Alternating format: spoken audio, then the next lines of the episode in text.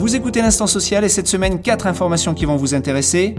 La reconduction de la prime Macron, une nouveauté sur la prise en charge par l'employeur des frais de transport de ses salariés, un éventuel nouveau cas de déblocage anticipé de l'épargne salariale, et enfin le lancement de l'application mobile du compte personnel de formation.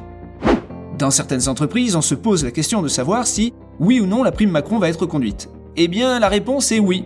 Pour mémoire, cette prime a été prévue l'an dernier, pour permettre aux employeurs qui le souhaitaient de pouvoir verser une somme maximale de 1000 euros. Quand je dis 1000 euros, c'est 1000 euros sans cotisation et sans impôt, qui sort directement de la poche de l'entreprise pour aller dans celle du salarié. Bien entendu, il y avait aussi d'autres limites à respecter, comme par exemple le fait que le salarié ne devait pas gagner approximativement plus de 3600 euros par mois. Eh bien cette année, bonne surprise, la prime est reconduite presque dans les mêmes conditions, avec toutefois un changement d'importance prévu par le projet de loi de financement de la sécurité sociale pour 2020. Ce qui change dans votre entreprise, c'est que l'employeur qui souhaite verser cette prime doit avoir un accord d'intéressement. Si ce n'est pas le cas, il y a deux situations. Soit il met en place un tel accord, soit il ne le fait pas, et dans ces cas-là, s'il verse une prime, alors elle sera soumise à cotisation et à l'impôt sur le revenu, comme une prime classique. Je vous précise toutefois que les entreprises de moins de 11 salariés et les associations ne sont pas concernées par cette condition. Pour terminer, ces dispositions devraient s'appliquer aux primes qui seront versées, a priori entre le 1er janvier et le 30 juin 2020.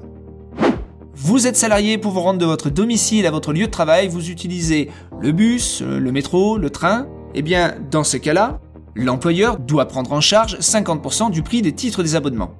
S'il veut, il peut même aller plus loin, il peut prendre en charge 100% du montant des titres des abonnements. Ce geste représente un avantage financier pour le salarié, mais malheureusement, pour le moment, la loi considère que le montant de ce remboursement, qui est facultatif, doit alors être soumis à cotisation et à l'impôt sur le revenu. Eh bien, cette règle va être modifiée puisque le projet de loi de financement de la sécurité sociale pour 2020 prévoit d'exonérer totalement le montant des remboursements de l'employeur. Mais attention, pas d'ambiguïté, la prise en charge des 50% restants, elle, sera toujours facultative.